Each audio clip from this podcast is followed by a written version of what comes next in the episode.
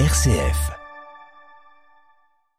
21 nouveaux cardinaux seront créés lors d'un consistoire le 27 août prochain, annonce du pape hier à l'issue de la prière du Regina Celli. Parmi eux, l'archevêque de Marseille, Jean-Marc Aveline, il nous confiera sa réaction à cette annonce. Retour également sur la catéchèse du pape François lors de la fête de l'Ascension qui était célébrée hier en Italie. La Hongrie décrète l'état d'urgence pour faire face aux conséquences de la guerre en Ukraine. Une manière pour le Premier ministre Viktor Orban de maintenir son emprise sur le pays alors que les électeurs l'ont confirmé pour un quatrième mandat.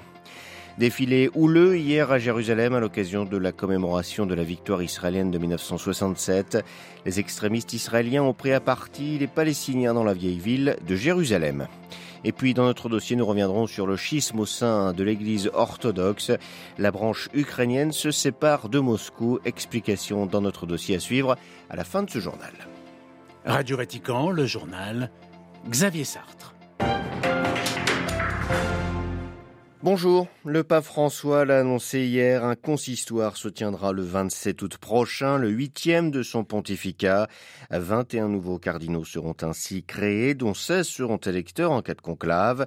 Ils viennent du monde entier, 8 d'Europe, 6 d'Asie, 4 d'Amérique centrale et latine, 2 d'Afrique et 1 d'Amérique du Nord. Et parmi eux, monseigneur Jean-Marc Aveline, l'archevêque de Marseille, apôtre de la théologie de la Méditerranée, qui nous livre sa réaction. Ça confirme une certaine orientation de travail aussi euh, au service des relations euh, du pourtour méditerranéen avec toutes leurs particularités et, et tous les défis que, que, que cette zone euh, concentre. Oui. Je pense que le, le choix, c'est une, bien sûr c'est une personne, mais c'est pas qu'une personne, mm. c'est c'est un lieu, puis si j'en juge par le nombre de messages reçus des, des Marseillais et de, et de, tous bords d'ailleurs, et de toute religion, et puis aussi de, gens du pourtour méditerranéen, je vois bien que il y a, une personne, certes, mais il y a une, y y a une partie de la mission de l'Église, voilà, qui est euh, encouragée, et en même temps c'est un défi, c'est un appel pour moi, donc je, le ressens aussi comme ça, sans oublier, euh, sans oublier l'Église de France aussi, hein, on a, on a nous aussi beaucoup de défis au niveau de cette Église. Et ce qui me, travaille le plus, parce que ça me travaille déjà comme, comme archevêque de Marseille, c'est le, travail de communion. Et dans l'Église aujourd'hui, il y en a bien besoin. Et on ne travaille pas pour la communion de l'Église juste pour que l'Église soit plus confortable. On travaille pour la communion dans l'Église parce que c'est au service de l'unité, de la famille humaine, de la paix et de la fraternité.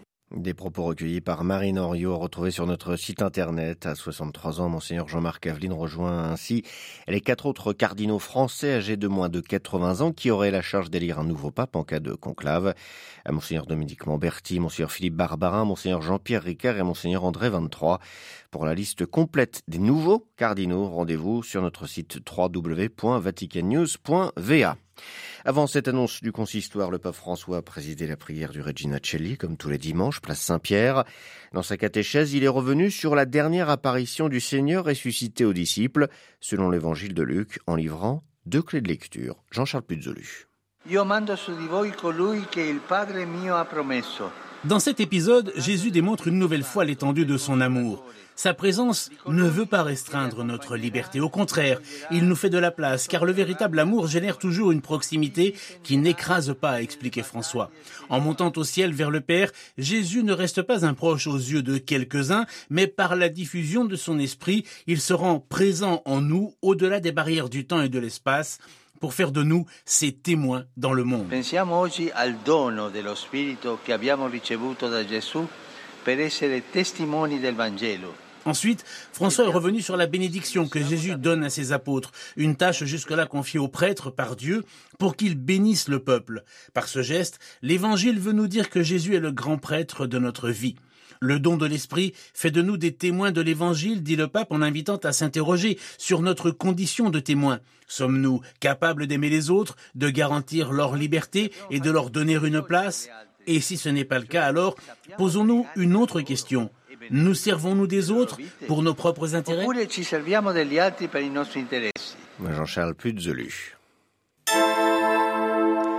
Dans l'actualité internationale, contre-offensive de l'armée ukrainienne dans la région de Kherson, la grande ville du sud de l'Ukraine, aux mains des Russes depuis le début de la guerre.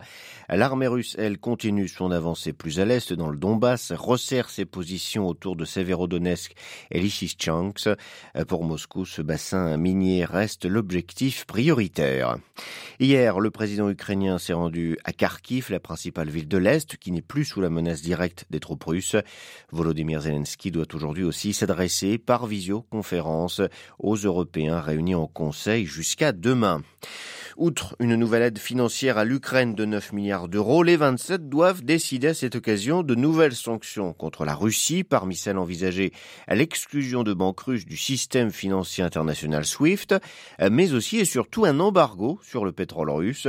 Mais cette mesure radicale ne fait pas l'unanimité, la Hongrie s'y opposant l'état, Budapest dépendant trop des importations de pétrole russe et n'ayant pas reçu encore de garanties suffisantes à ses yeux de la part de ses partenaires.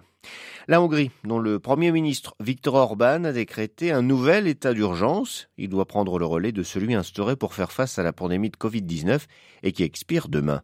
Les explications à Budapest de Daniel Séné. Dans une vidéo postée sur son compte Facebook, le Premier ministre nationaliste justifie cette décision pour faire face aux conséquences de la guerre en Ukraine, un État frontalier qui, selon lui, fait peser une menace constante sur son pays et met en danger la sécurité physique de son peuple. Pour Viktor Orban, cette guerre qui s'annonce longue menace la sécurité énergétique et financière de l'économie ainsi que les familles hongroises.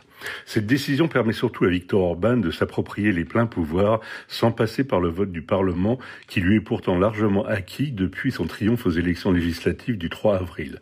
L'annonce de ce nouvel état d'urgence a suscité de grandes inquiétudes en Hongrie. L'ONG des défenses des libertés civiles, TAS, a dénoncé un état d'urgence devenu permanent qui permet à Viktor Orban de restreindre de suspendre purement et simplement les droits fondamentaux de chacun. Elle rappelle qu'en 2020, Viktor Orban avait utilisé l'état d'urgence contre la pandémie pour entraver une grève des enseignants, empêcher des référendums locaux ou interdire à la presse indépendante d'enquêter dans les hôpitaux. Pour le moment, les dirigeants européens n'ont pas réagi à cette nouvelle atteinte à l'état de droit. Daniel Pseni, Budapest pour Radio Vatican. Mort de deux soldats turcs dans le nord de l'Irak ce week-end. Huit militaires turcs ont perdu la vie en tout depuis une semaine dans cette région frontalière où l'armée turque combat des rebelles kurdes turcs. Ankara envisage aussi de mener une plus large offensive contre d'autres rebelles kurdes, cette fois dans le nord de la Syrie où ses troupes contrôlent déjà toute une bande frontalière.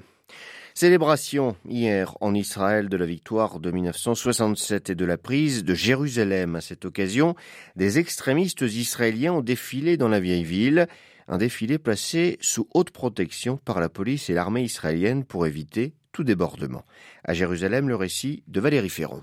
Comme tous les ans, c'est en opérant une véritable prise d'assaut de la vieille ville de Jérusalem que des milliers d'extrémistes religieux et colons israéliens ont célébré la victoire militaire d'Israël de 1967, dont la prise de la vieille ville de Jérusalem. La plupart d'entre eux sont entrés par la porte de Damas. Sur leur passage, ils ont insulté et provoqué tout Palestinien présent, clamant leur haine des Arabes et de l'islam. Certains groupes ont attaqué des familles et vandalisé des devantures de magasins, profitant de la protection des soldats et des policiers présents en nombre et qui ont systématiquement arrêté les Palestiniens réagissant à ces provocations, y compris les enfants. Une quarantaine d'habitants palestiniens ont ainsi été blessés alors que des affrontements étaient signalés dans les rues proches de la vieille ville, notamment dans le quartier de Sherjara où plusieurs colons israéliens ont été blessés. Pour les Palestiniens, cette marche des extrémistes est venu prouver une fois de plus combien la Jérusalem arabe palestinienne est une ville occupée et meurtrie. Dans la vieille ville de Jérusalem, Valérie Ferron, Radio Vatican. Premier tour de la présidentielle en Colombie. Hier, le candidat de gauche Gustavo Petro est arrivé largement en tête en recueillant 40% des suffrages. Il affrontera le 19 juin prochain, lors du second tour, Rodolfo Hernandez, un millionnaire, ancien maire de Bucaramanga, qui a obtenu 28% des voix. Le candidat de droite, qui briguait la succession d'Ivan Duque, n'a lui recueilli qu'à peine 24% des bulletins. Il a appelé à voter Hernandez. Le second tour s'annonce très serré. Le Brésil, de nouveau frappé par de fortes pluies cette fois, c'est le nord-est qui est touché dans la région de Recife. Le dernier bilan fait état de 79 morts et de 56 disparus. Plus de 1200 hommes mènent les recherches pour retrouver d'éventuels survivants ou pour assister les personnes qui se sont retrouvées isolées. Un glissement de terrain dans des bidonvilles a notamment provoqué le plus de dégâts tuant à lui seul 19 personnes.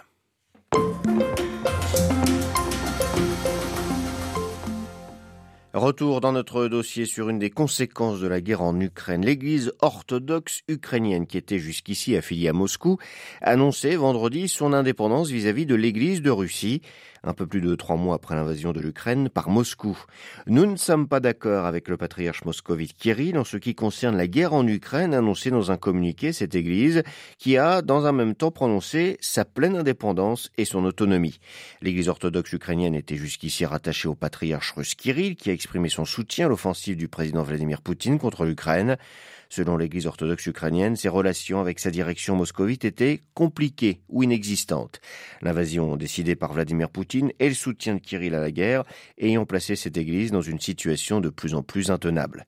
Jean-François Colosimo est historien orthodoxe, essayiste, directeur des éditions du CERF. Il nous explique les enjeux de cette prise d'indépendance de l'Église ukrainienne c'était inévitable puisque l'existence de cette Église ukrainienne tenait précisément au fait qu'il était devenu de plus en plus impossible d'être orthodoxe ukrainien et d'avoir comme chef spirituel quelqu'un qui était engagé radicalement contre les intérêts de l'Ukraine et qui par la suite a endossé dès le 24 février 2022 la guerre de Poutine qui est une guerre de destruction de l'Ukraine. Il fallait donc qu'on puisse sauver l'appartenance religieuse de l'emprise politique à laquelle voulait le soumettre Kirill. C'était ça l'enjeu, c'était inéluctable. Face à cette annonce de prise d'indépendance de l'Église orthodoxe ukrainienne, peut-on parler d'un échec objectif de Moscou et du patriarche Kirill selon vous? L'échec d'une unité du monde russe tel que rêvé par Kirill? En s'étant totalement lié à Vladimir Poutine, le patriarche Kirill de Moscou a endossé l'idéologie de l'unité obligée du monde russe et en fait il s'est retrouvé à prêcher la croisade au sujet de la guerre d'Ukraine. De la même manière que Vladimir Poutine a perdu politiquement l'Ukraine, Kirill a perdu religieusement l'Ukraine. Et ce, pour une simple et bonne raison. En fait, cette guerre fratricide a permis aux Ukrainiens d'arriver à concevoir que l'indépendance ecclésiastique que leur avait accordé le patriarche œcuménique Bartholomé en 2019 était leur seule voie de salut. Quelles conséquences cette indépendance de l'Église ukrainienne va-t-elle avoir sur le patriarcat de Moscou, selon vous? L'échec de Kirill est total.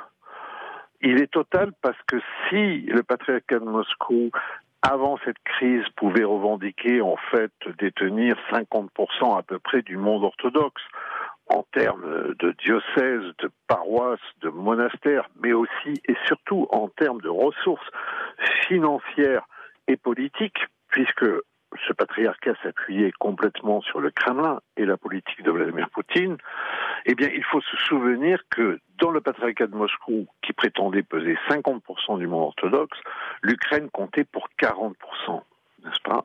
Parce que c'est une terre, effectivement, euh, de piété et de dévotion, et que l'Ukraine compte un nombre très important de fidèles, de prêtres, d'évêques, de moines, de moniales, qui dépassent largement en termes de dynamisme euh, leur équivalent dans la Fédération de Russie. Et donc cette prise de distance contraint le patriarcat orthodoxe russe à reconsidérer ses ambitions.